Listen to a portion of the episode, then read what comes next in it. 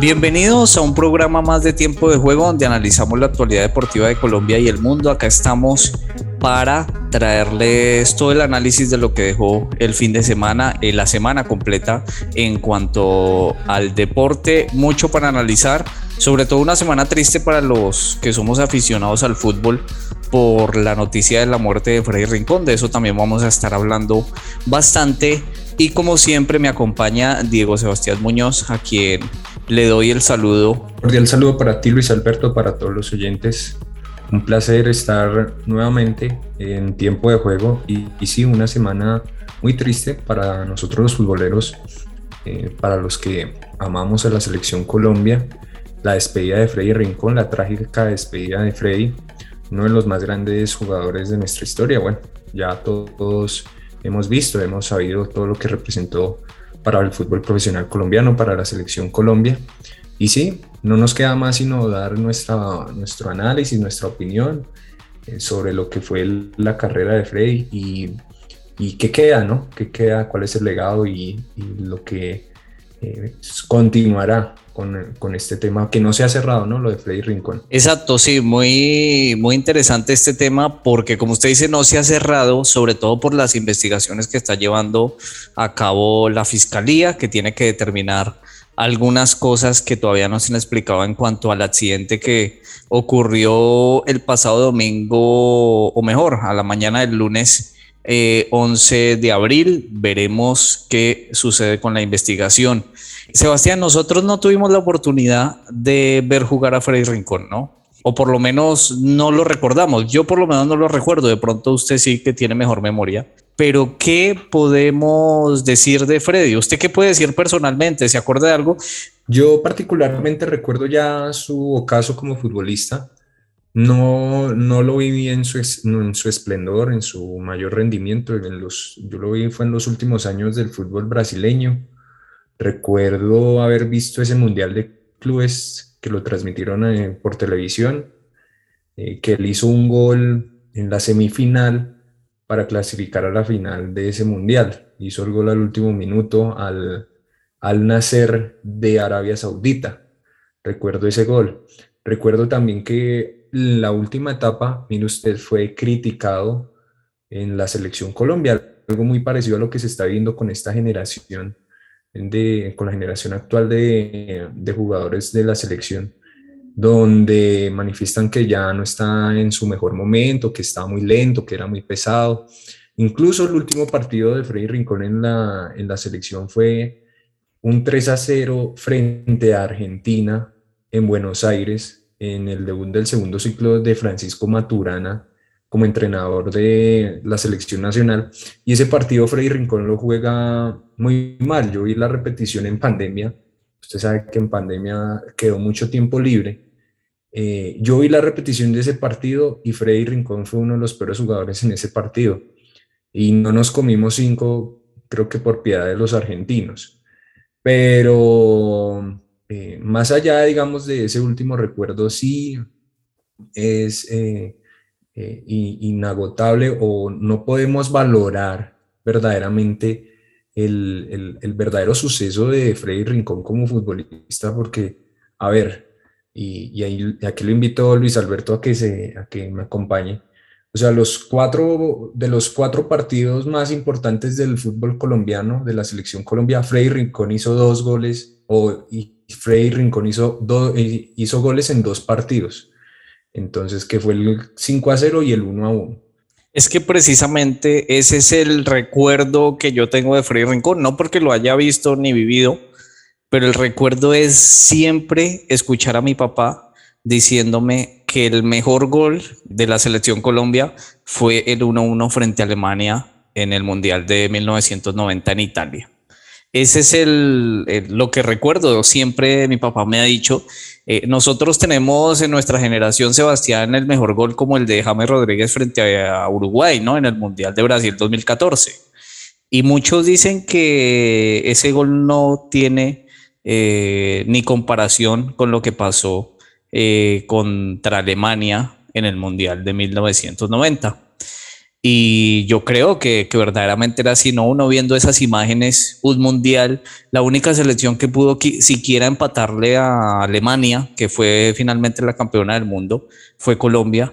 Y con este golazo, porque fue un golazo que además, Sebastián, eh, fue a los últimos minutos, ¿no? Sino al último minuto.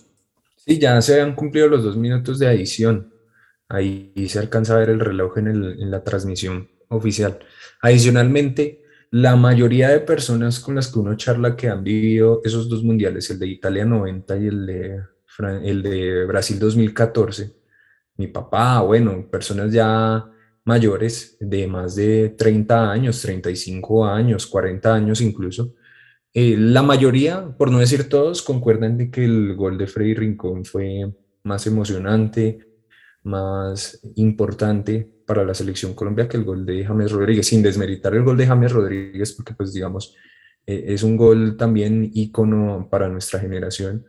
Digamos, para los que eh, de generaciones pasadas, el gol de Freddy Rincón marcó un antes y un después, teniendo en cuenta que Colombia no tenía protagonismo futbolístico internacional. Regresaba a un mundial después de 28 años, en ese Mundial de Italia 90 Em, no era relevante la selección, no tenía títulos, no era nada. Y prácticamente esa generación del 90 empezó a escribir la historia del fútbol colombiano a nivel de selecciones. Y esa selección fue tan importante, Sebastián, que nos llevaron a tres mundiales seguidos, 90, 94 y 98. O sea que fue una generación muy importante de la cual hay que reconocer obviamente el trabajo de Fred Rincón, quien en una entrevista señaló que no fue profeta en su tierra, ¿no? No alcanzó a ser tan reconocido en Colombia. Ahora tal vez nos pesa no haberle reconocido en vida todo lo que hizo por el fútbol colombiano, pero fue más querido incluso en Brasil, ¿no? Donde hasta quisieron nacionalizarlo para que jugara con la selección brasileña en su momento. Entonces, él mismo reconoció que no, no, no tuvo el, el cariño que, que debió haber tenido en Colombia. Incluso fue ídolo del América, pero eh, tampoco fue el gran ídolo americano de, históricamente de toda la vida, ¿no? Creo que fuimos bastante desagradecidos con Freddy Rincón en vida. No sé, ¿usted qué opina?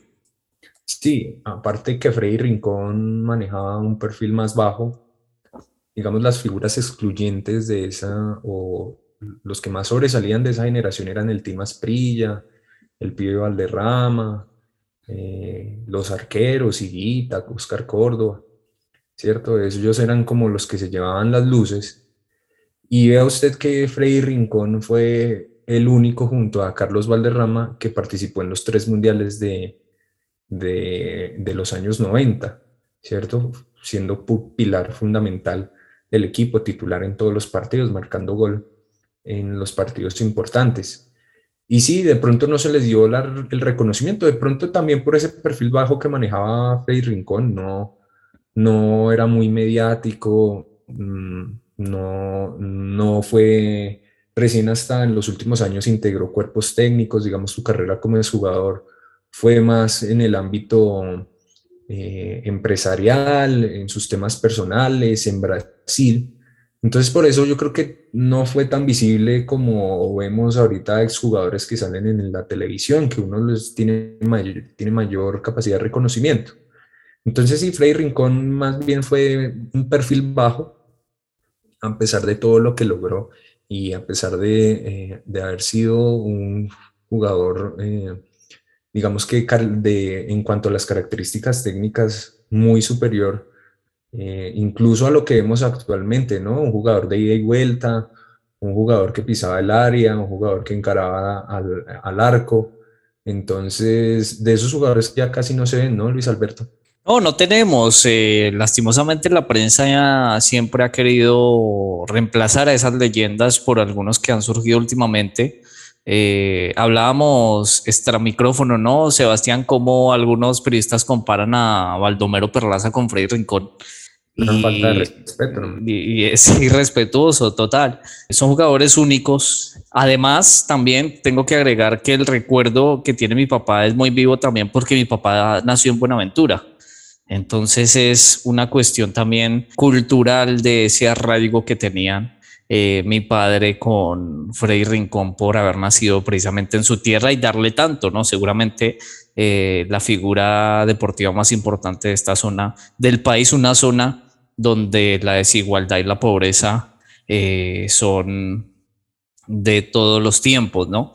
Pero el gran Freddy Rincón se ha ido, Sebastián, y para hablar un poco en detalle de lo que ha pasado con la investigación, ya la fiscalía tiene eh, para esta semana entrevista con el taxista que recogió a dos personas que al parecer se bajaron de la camioneta ilesas y escaparon del lugar.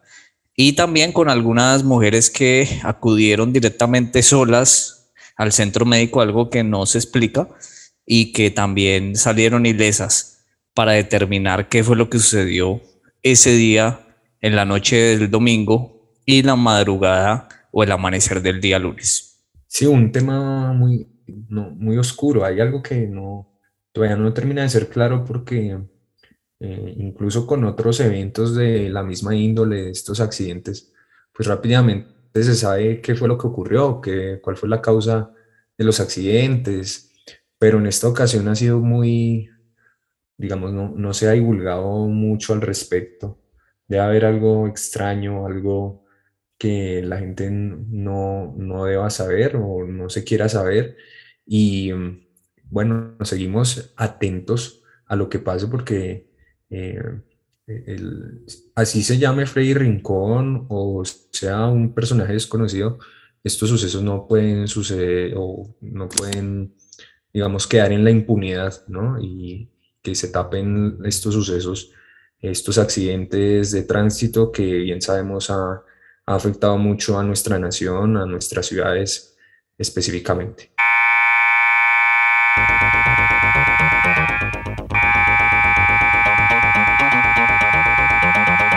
Tiempo fuera. Bueno, Sebastián, me tomo el atrevimiento de pedir tiempo fuera porque creo que es de, eh, para mí por lo menos, de suma importancia hablar de Freddy Rincón.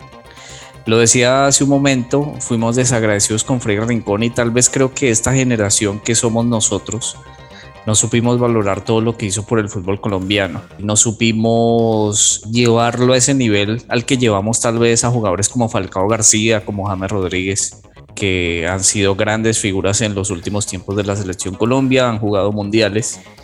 Pero Freddy Rincón empezó a ser un baluarte del fútbol colombiano teniendo nada. Y cuando, como usted lo dijo, cuando Colombia no tenía nada. Y creo que hemos sido desagradecidos con el fútbol de, y con la vida de Freddy Rincón, de todo lo que le dio al fútbol colombiano, hacerle un gol a Alemania nada más y nada menos. Yo no sé cuántos goles la selección Colombia le ha hecho a Alemania, pero creo que este es de los únicos tal vez y creo que no fuimos capaces de, de tener en cuenta lo inmenso que fue Freddy Rincón para el fútbol colombiano, lo grande que fue, lo grande que fue en Brasil, donde sí fue ídolo, ganó cuatro títulos, incluido un mundial de clubes, ídolo completo en Brasil, en Colombia no se le dio el reconocimiento que, tuvo. Fue el primer colombiano que llegó al Real Madrid, a pesar de que su llegada al Real Madrid cruzó, digamos, las críticas de los ultras que lo recibieron incluso con racismo, con actos racistas. Pero aún así el técnico Valdano lo quiso tener en cuenta en este Real Madrid. Eh, no triunfó como quisiéramos que hubiera triunfado, pero sin duda que, y también dio un salto antes del Real Madrid al fútbol italiano, volvió a recaer en Brasil, donde fue figura, y allí finalmente fue donde se retiró. Fuimos tan desagradecidos, Sebastián, que se retiró en Brasil y no en Colombia. Tal vez él se sentía más brasilero que colombiano, eh, me, me refiero al cariño, aunque defendió los colores de la selección Colombia como nadie, marcándole a las selecciones más importantes, Brasil, eh, a Argentina y Alemania. Entonces, en los dos partidos más importantes de la historia de nuestra selección. Entonces, creo que nos debemos una reflexión de mirar al pasado y ver a todas estas figuras que hicieron parte del crecimiento de las selecciones Colombia, que nos llevaron a los mundiales, que nos empezaron a acostumbrar a ir a mundiales 90, 94, 98. Fue esta generación, Oscar Córdoba, René Higuita, el Pío Valderrama, eh, eh, Leonel Álvarez.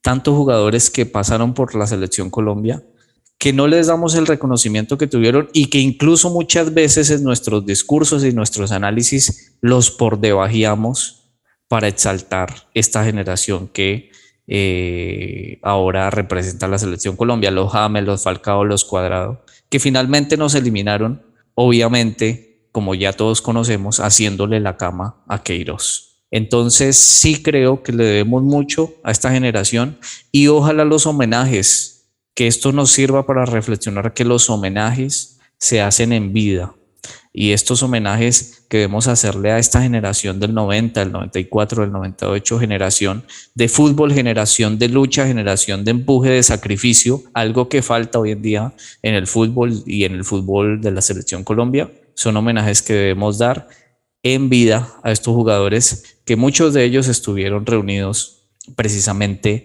en, el sepelio de Frei Rincón en el Estadio Pascual Guerrero.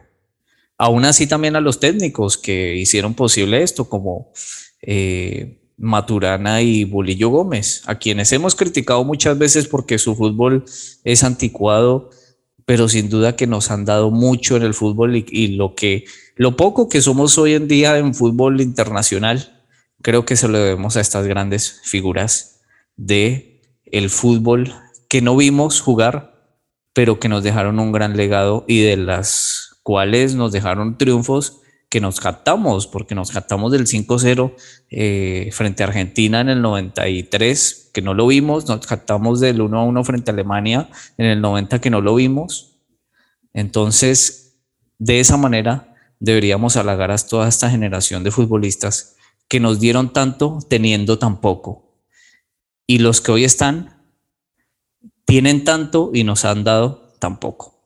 Bueno, Sebastián, ese es mi análisis en tiempo fuera. Sí, para adicionar así un poquitico, Freddy Rincón nunca lloró en el himno, ¿no?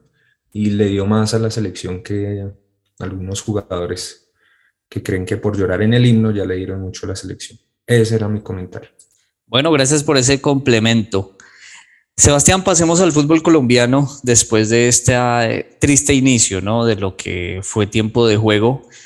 Pero pasemos al fútbol colombiano porque hay varias sorpresas en cuanto a resultados, no en cuanto a la tabla, porque en la tabla hay tres líderes que se mantienen. Sin embargo, esos tres líderes cayeron este fin de semana, ¿no?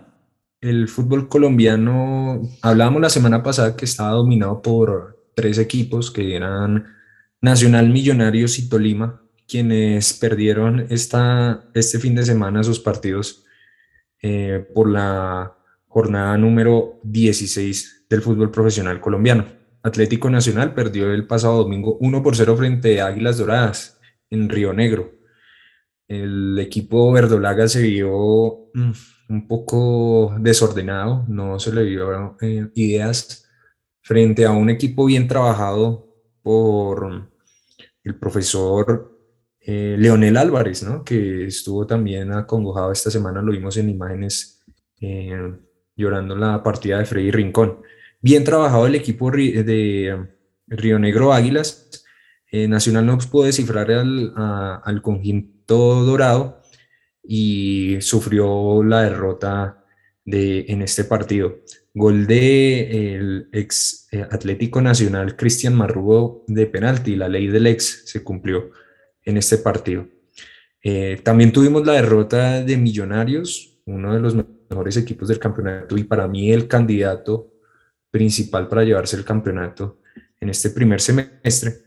Cayó en su, en su visita al Deportivo Pereira, Eh, un Deportivo Pereira que eh, está tratando de meterse entre los ocho y que ganó con gol de Santiago Montoya. Otra vez la ley del ex, un ex Millonarios anotándole a un, al Atlético, a, su equipo, a su ex equipo, el, equipo Los Millonarios.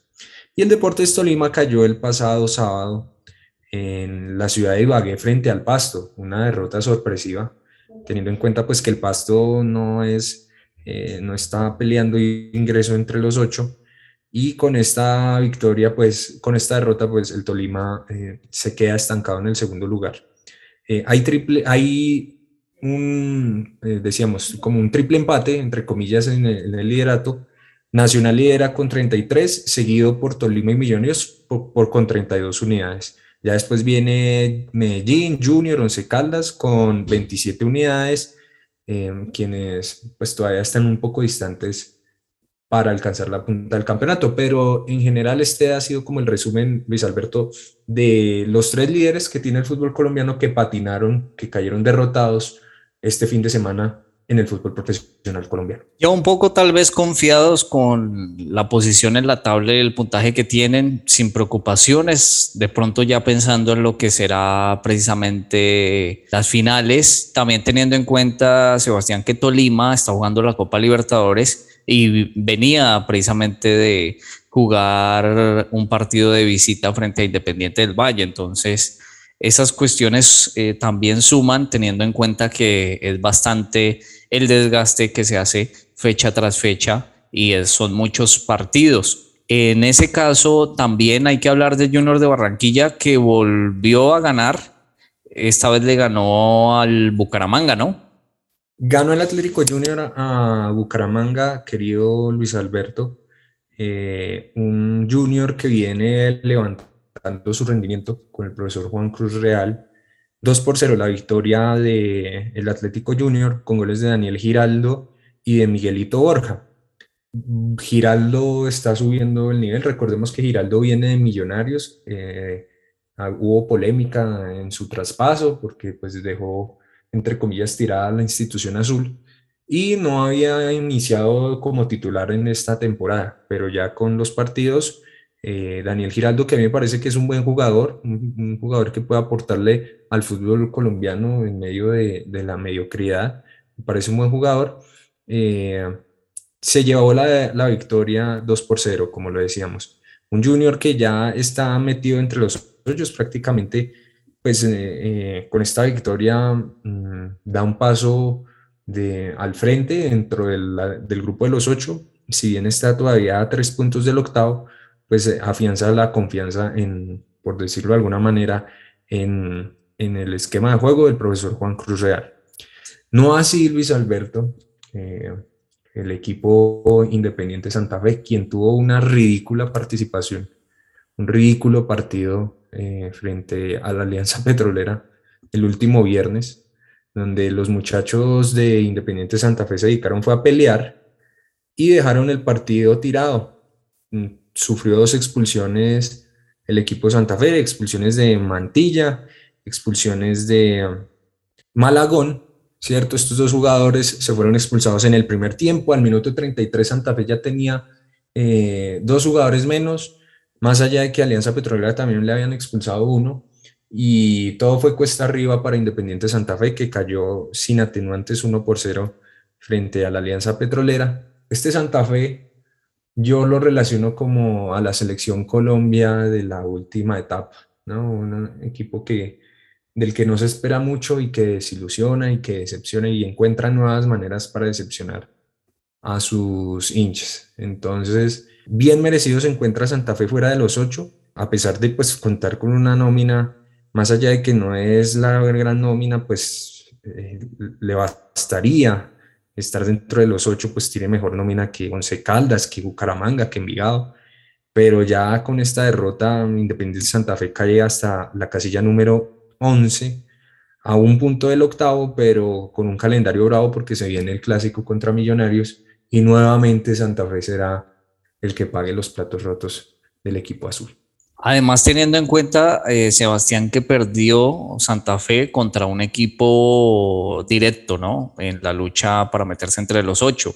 Y en el Precisa- pre- precisamente- no esa clase de ventajas. Eh, No Precisamente ese triunfo le dio a Alianza Petrolera la oportunidad de ingresar entre los ocho, porque estaba por fuera y ahora pudo ingresar sobrepasando a Santa Fe. Tenía 20 puntos cuando antes de enfrentar a Santa Fe, Santa Fe con 22 y lo sobrepasó. Entonces, grave porque era un rival directo y, como usted dice, de local, precisamente. técnico Cardetti no transmite una idea de juego. No, el- el- con esta nómina mm, se puede hacer más. Y Cardetti no, se nota que no, no tiene idea, eh, no tiene claramente identificada la idea, no tiene identificado el plan ¿De dónde sacaron a Cardetti? Es que Cardetti viene del, del ascenso de Colombia. Él dirigía Mm. a Bogotá en la B. Eh, lo trajeron por barato, supongo. Y bueno, lo Igual a Santa Fe siempre le los, los técnicos baratos. Con unos les ha ido bien y con otros no tanto. No, pero digamos la época dorada en la última década fueron con técnicos de reconocimiento, Costas, Peluso, técnicos con trayectoria. Más allá de que, pues bueno, ahorita ya esos tiempos ya parecen lejanos e inalcanzables nuevamente. Bueno, mire, yo le voy a hablar de América de Cali porque tuve la oportunidad de ver el clásico frente a Deportivo Cali, que se jugó en el Pascual Guerrero a propósito de los homenajes que se le hicieron a Frei Rincón. Un equipo bastante pobre, eh, el de América de Cali, y un clásico bastante pobre en general, ¿no? Teniendo en cuenta también que Deportivo Cali luchaba más por el honor que por otra cosa, no, ya está prácticamente eliminado, ya está eliminado, mejor dicho. América es el que tiene opción, pero aún así todavía no se ve la mano de Guimaraes, un equipo que se ha visto bastante lento y sobre todo sin opciones de gol, no crea opciones de gol, no tiene un ataque fuerte América y en defensa tiene bastantes dudas. También hay que tener en cuenta que América tiene muchas bajas, que incluso jugó con un central eh, prácticamente inventado porque uno de sus jugadores que jugó como central se trata precisamente de Pino, no es un central neto y fue precisamente el que cometió el error del América de Cali para el gol del Deportivo Cali. Eh, empataron 1-1, un clásico que se puso mejor ya al segundo tiempo y no en el primer tiempo, con lluvia de por medio. Un gol marcado por Teófilo Gutiérrez, que entró y le cambió la cara al Deportivo Cali eh, en el error que le decía de Pino. Y un gol de América de Cali que llegó por la vía del punto penal, que cobró con gran calidad Adrián Ramos, quien terminó siendo una de las figuras del partido. Arriba le cuesta a América crear juego, no lo notó tan claro, sobre todo ese América que era claro con Guimaraes en tiempos pasados, ¿no? En la, en la pasada gestión donde estuvo también Guimaraes. Entonces, América va a tener que mejorar mucho, tiene un calendario, se podría decir, accesible para buscar los eh, 12 puntos que le faltan para poder meterse entre los ocho, pero si sigue jugando así va a ser bastante complicado. También sobre esto quiero hablar sobre el arbitraje, Sebastián, un arbitraje bastante, bastante, bastante eh, polémico. El árbitro pitó un penal para el Deportivo Cali en el primer tiempo que no me pareció penal, pero teniendo en cuenta que hoy en día ya, ya es bastante compleja la situación, ¿no? Con el VAR ya todo se volvió penal, algo que ya se está volviendo un poco fastidioso, cualquier cosa es penal ya. El, el VAR vino también para traer un poco de sensibilidad, ¿no? A lo que fue el, el fútbol. Ya el área se volvió prácticamente un lugar donde no se acepta nada. Entonces, eso me, me preocupa el árbitro bastante, bastante perdido. Se notó bastante perdido el árbitro del clásico Vallecaucano. También bastante nervioso noté a este árbitro. Y, Diego Escalante. Exacto, Diego Escalante, un, un árbitro que creo que no tiene mucha experiencia, está digamos, recién dando algunos pasos en estos partidos importantes y sobre todo en el penal que le pitó a América de Cali, ya lo había pitado, lo iba a cobrar a Adrián Ramos y ya cuando todo estaba listo para que se cobrara el penal, el árbitro va y decide irlo a ver al bar. Entonces son esas cosas, pérdida de tiempo, cuestiones que no me parecen buenas para el fútbol, un arbitraje bastante, bastante bajo de calidad el que tuvo Escalante en el partido entre América de Cali y Deportivo Cali, que a propósito el arbitraje es una de de los temas, de los grandes problemas del fútbol colombiano, ¿no? Sí, y no solamente en Colombia, sino en Argentina implementaron el VAR recién hasta esta temporada y también se ven unos errores insólitos de parte, principalmente de los que manejan el bar. Pareciera que los que manejan el bar eh, vieran otro deporte o eh, No, y Sebastián, hay, hay cosas que a mí no me gustan del bar en sí. Y, es lo siguiente, le crean opciones de gol a jugadas que no la tienen. Eso es lo que más me eh, le siento al bar que le falta cuando crea opciones de gol a jugadas que no tienen eh, esas opciones. Me hago entender, yo siento que ahí, ahí falla el bar. Son jugadas sin relevancia que cobran relevancia gracias al bar. Exacto, y que terminan favoreciendo y creándole una gran opción de gol a un equipo que con la jugada que le sancionan no tenía ningún tipo de, peligro. Eh, las manos creo que hay que tratar de, de verlas y hay manos que ya sabemos que se pitan sí o sí, aunque no nos parezcan que las piten, pero se pitan. Y los agarrones y todo ese tema que para mí no, no, no le da una buena visibilidad al fútbol. Antes los árbitros, pues, eh, antes nos quejábamos, ¿no? De que eh, lo que se pitaba en la mitad de la cancha eh, no se pitaba en el área. Pero ahora es al revés, siento yo. Ahora cualquier cosa que pase en el área se pita, porque el bar lo ve y y el bar lo analiza y el bar lo ve en cámara lenta y se ve, se ve como si hay contacto es penal y esto es un deporte de contacto.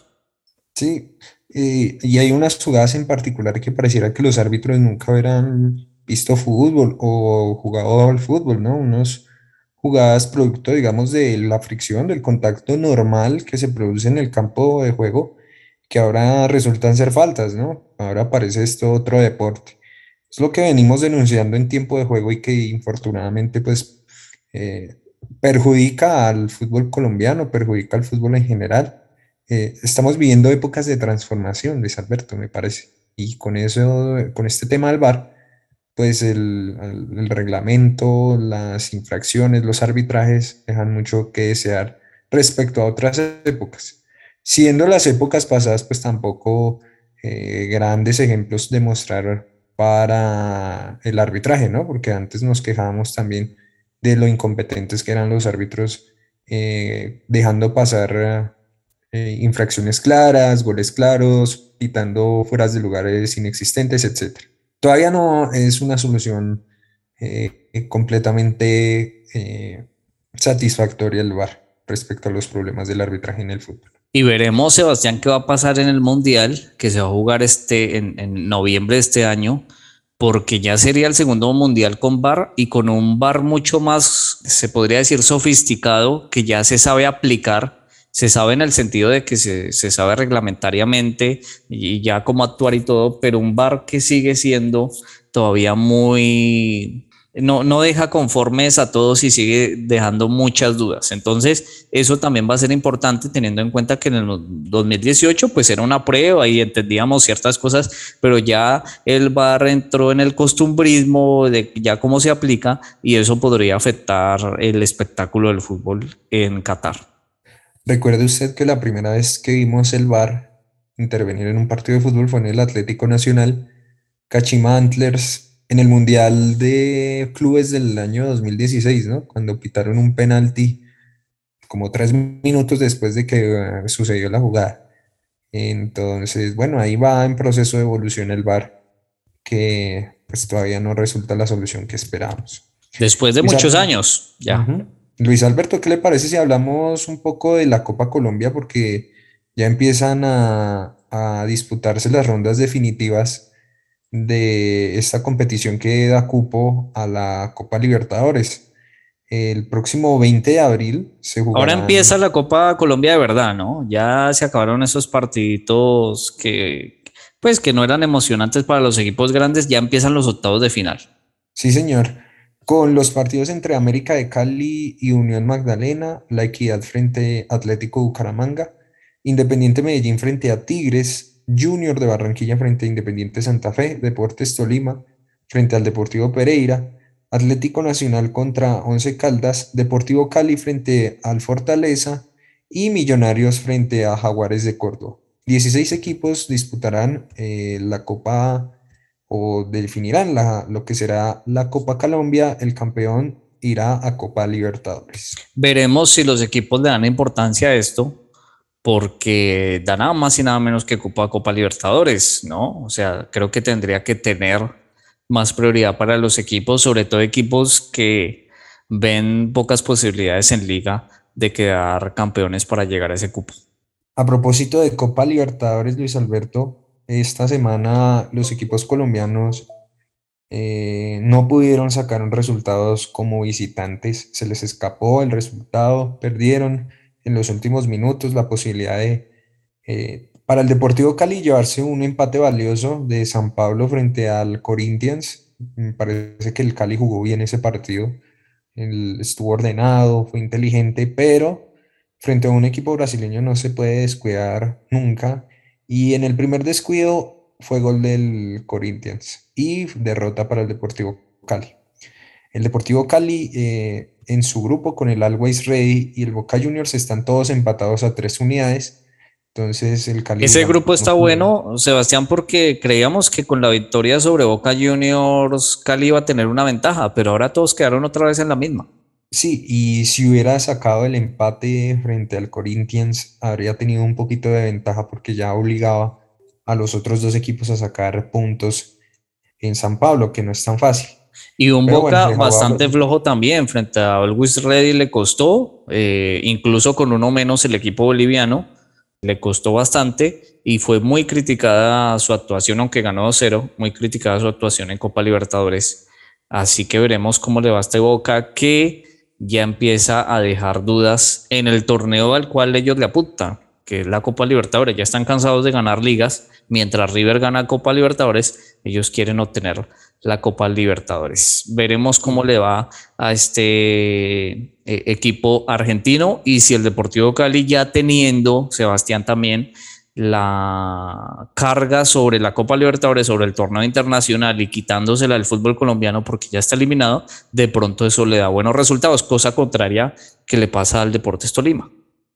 Sí, un Deportes Tolima que cayó, no cayó, empató mejor, perdió la oportunidad de llevarse los tres puntos frente a Independiente de Valle, iba ganando 2 por 0 y faltando ya cinco minutos, ya en el último minuto del tiempo oficial hizo un penalti para que empataran 2 por 2 el equipo con el equipo ecuatoriano.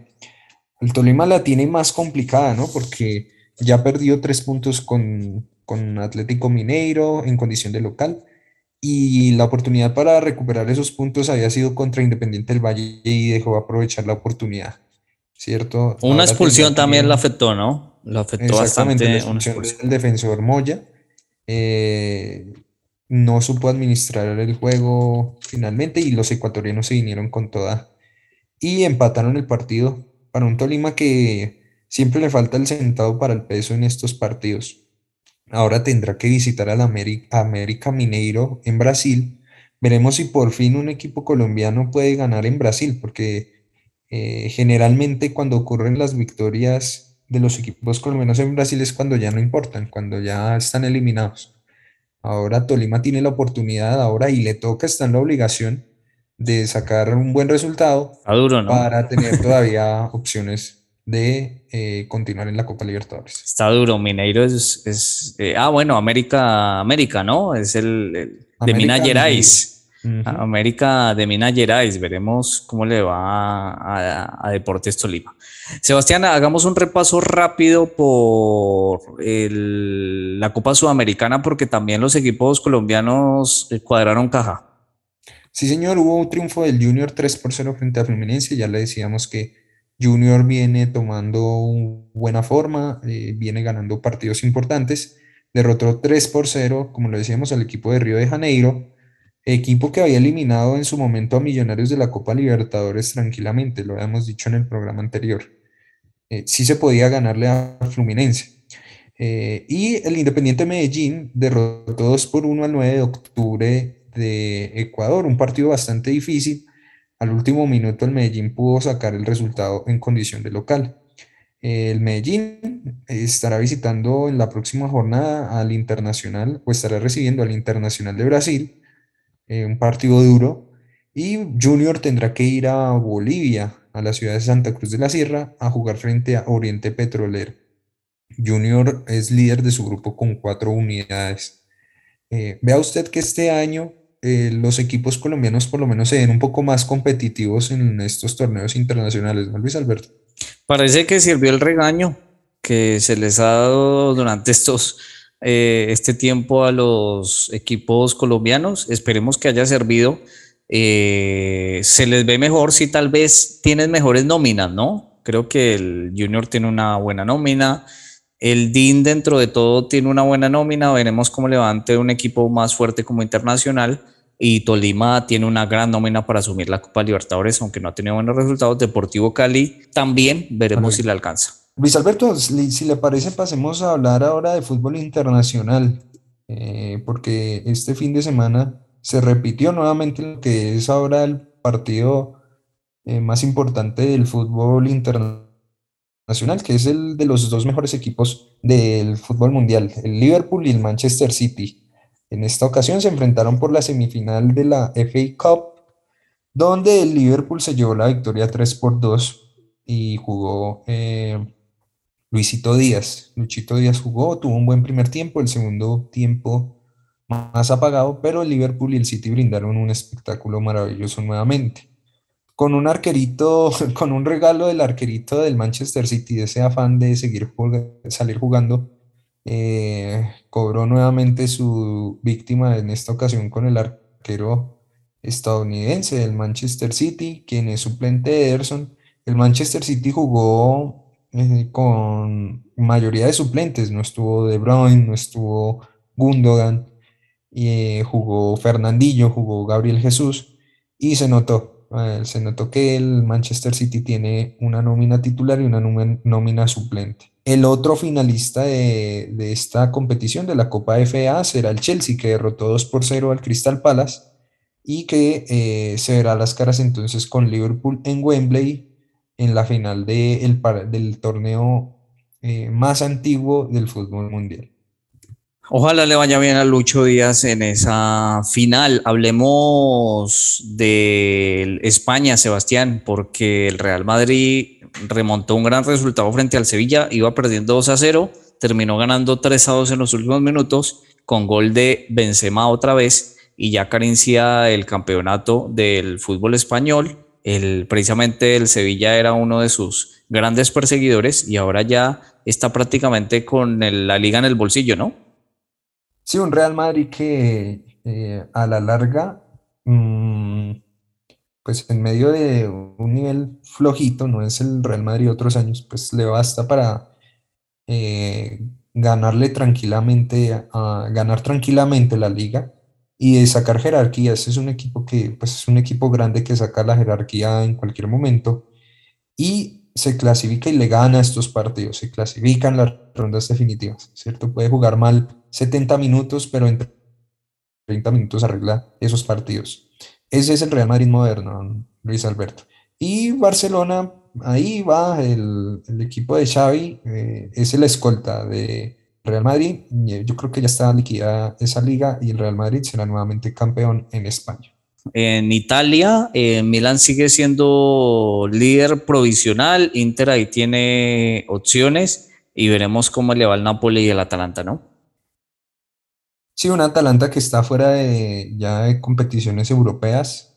Se le está acabando la gasolina al equipo de eh, Zapata y de Luis Fernando Muriel.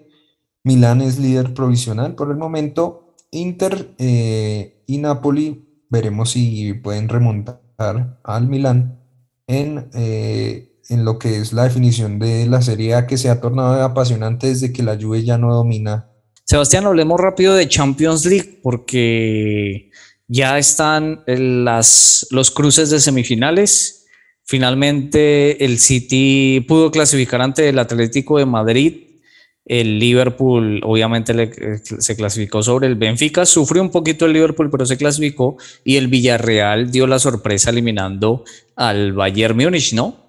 Sí, unos cuartos de final. Me llamó mucho la atención la polémica que hubo con el Manchester City, con el Atlético de Madrid, ya que pues el Atlético de Madrid, el, el partido de ida jugó a defenderse y en el partido de vuelta el que jugó a defenderse en el, en el segundo tiempo fue el City, al estilo del Manchester, del Atlético de Madrid, incluso perdiendo tiempo, haciendo tiempo, haciéndose lesionados, eh, bueno, quemando los papeles del guardiolismo, ¿no? Porque el guardiolismo eh, generalmente es juego de toque, juego de posesión, juego de tener siempre la pelota, nunca hacer tiempo, nunca jugar a defenderse y se cambiaron los papeles y que incluso esto, este, esta polémica llegó a las ruedas de prensa porque Guardiola la semana pasada había hablado que el fútbol del Atlético de Madrid era prehistórico. Y cuando le preguntaron esta semana que por qué tenía que jugar como el Atlético de Madrid, ahí sí bajó un cambio y dijo que pues porque el rival lo obligó a jugar de esa manera. Entonces, eh, un poco de contradicción en los dichos de Guardiola, y Simeone apuntó en sus declaraciones diciendo que eh, habían entrenadores que manejaban muy buen léxico, ¿cierto? Como para enredar, como para así tipo Guardiola, y que en medio de ese léxico insultaban o trataban mal o le faltaban el respeto a los colegas, en este caso a los que digamos no juegan igual que al Manchester City. Entonces, interesante la polémica eh, un Manchester City que va a enfrentar al Real Madrid en semifinales. Real Madrid, como lo decíamos, juega mal, pero siempre gana. Le ganó al, al Chelsea. Eh, tuvo que sufrir, pero finalmente eh, sacó nuevamente su jerarquía y se llevó el cupo a semis.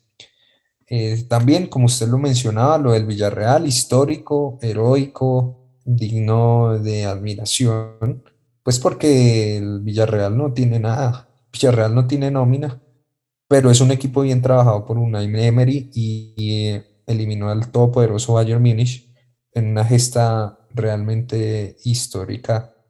Y Liverpool será su rival en semifinales. Había derrotado al Benfica en Lisboa, jugó este partido de vuelta la mayoría con suplentes, sufrió, pero finalmente se clasificó. Entonces ese es el panorama de la Champions muy interesante y todos queremos ver nuevamente un Liverpool-Manchester City eh, en versión, una tercera versión de este clásico del el fútbol moderno. Ojo con un Madrid-Liverpool, no, no sería nada malo, ¿no? No sería nada malo, ya habiendo visto tanto City-Liverpool, digo yo. Sebastián, pasemos al datáfono.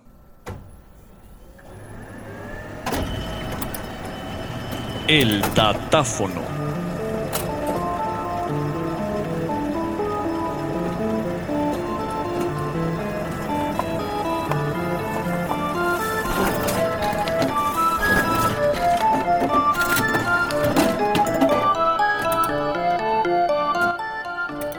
Bueno, Sebastián, ¿qué dato eh, nos trae hoy para esta sección donde lo que tratamos es de dar datos del fútbol que por ahí no son muy conocidos y que acá los traemos en tiempo de juego? El datáfono de hoy tiene que ver con el técnico del Real Madrid, Carlo Ancelotti, porque es el primer técnico en la historia en alcanzar semifinales de la UEFA Champions League en cuatro décadas diferentes. Eh, en 1990, en los años 90, más específicamente en el año 98, logró semifinales con la Juventus. En el año 2000 fue campeón con el Milan, en el 2003 y 2007. En el 2010 fue campeón con el Real Madrid. En la década del 2010 fue el campeón eh, con el Real Madrid en el año 2014 y ahorita en el 2022 pues se clasificó con el Real Madrid nuevamente semifinales. Entonces es un técnico ganador, un técnico que es muy criticado porque también se le relaciona que es anticuado, pero que tiene buen manejo del plantel. Y lo está demostrando nuevamente metido ahí en la conversación, más allá de que no es eh, precisamente el técnico más moderno o que su fútbol no sea el más vistoso, ahí está metido nuevamente el señor Carlo Ancelotti, Luis Alberto. Carlo Ancelotti que vino al Real Madrid luego de fracasar o no fracasar, pero no le iba muy bien con el Everton de Inglaterra. Bueno, sí le iba mejor que al Everton que dejó Benítez, ¿no? Rafa Benítez. Y un Ancelotti que consentía mucho a James, ¿no? Incluso la mejor versión de James, se podría decir una de las mejores versiones, fue con, el, con él, ¿no? Como técnico en el Real Madrid. Efectivamente, Ancelotti pues es de buen trato con los jugadores, no tanto eh, de ser un técnico táctico, un técnico muy estratégico. Bueno, Sebastián, y los colombianos con buen nivel en la Europa League, ¿no?